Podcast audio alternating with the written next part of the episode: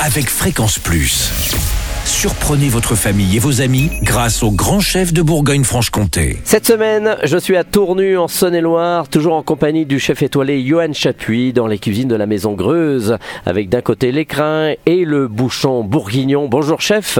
Bonjour Charlie. Alors, nouvel épisode et là nous partons sur un bœuf de Charolles. On n'en est pas très loin ici en Saône-et-Loire. Vous êtes même originaire, vous, de Charolles. Oui. Vous avez fait vos premières armes par là-bas J'ai fait mes armes à Charolles chez le chef Daniel Doucet Mhm. et surtout euh, né, à, né à Charolles, par le monial, mais euh, élevé à Charolles. quoi. Voilà, c'est que des meilleurs. Bon, alors ce bœuf de Charolles, on choisit comment?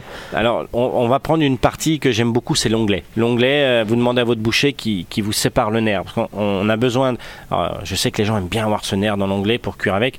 Moi, je trouve que quand on lève les filets de l'onglet, et après on fait des, des- des tranches assez sympas.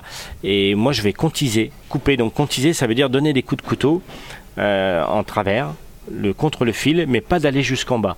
Donc, C'est-à-dire de laisser la viande attachée en bas. Et là, on remet un petit peu dans un lard euh, du charolais qui est bien au sel avec les aromates qu'on met dedans, comme un petit peu un bœuf chambertin. Mhm. Et là, on va amener juste une cuisson à la poêle avec un peu de le- ce gras qui va couler dans la poêle et on arrose l'onglet. Et donc, ça nous fait un bœuf chambertin. Bien sûr, les petites parures, on les rissole dans un, dans un sautoir avec échalotes, oignons, ail, thym, laurier, tous ces aromates qu'on a besoin. On déglace avec un vin rouge, Pinot bien sûr de Bourgogne.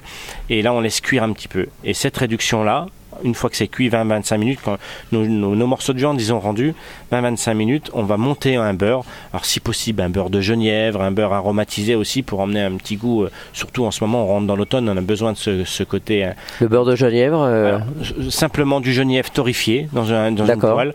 On met du beurre, on laisse sur le côté, ça va ramollir. Et tout ça après, on le mélange, on le rebarate une fois D'accord. un petit peu. Et ça, après, vous le mettez dans la poêle, dans la sauce, pardon, et vous montez tout doucement avec un, un petit spatule ou une- un tout petit fouet sans trop.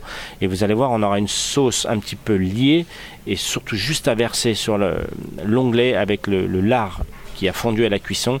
Et vous verrez, le, ce qui est très intéressant, c'est que les fibres du bœuf se sont collées contre le lard. Et quand vous coupez, vous avez toute l'aromatique du bœuf et du lard. Et vous l'accompagnez avec quelques petits légumes? Oui, bah là en ce moment, les topinambours, les panais, euh, le chou, faut respecter les saisons. Aujourd'hui, euh, les tomates, c'est fini, euh, Oui. les courgettes, c'est fini. Et moi, j'écoute mes maraîchers, c'est eux qui me changent ma carte en fait. Bon, bah, très bien. Merci Johan Chapuis, chef étoilé ici à Tournu dans les cuisines de la Maison Greuze. Et prochain et dernier épisode, ça sera le dessert. On sera autour du lait des, des traits, c'est ça? Le lait des traits, ouais. Bon, ben on verra ça. D'ici là, chouchoutez vos papilles.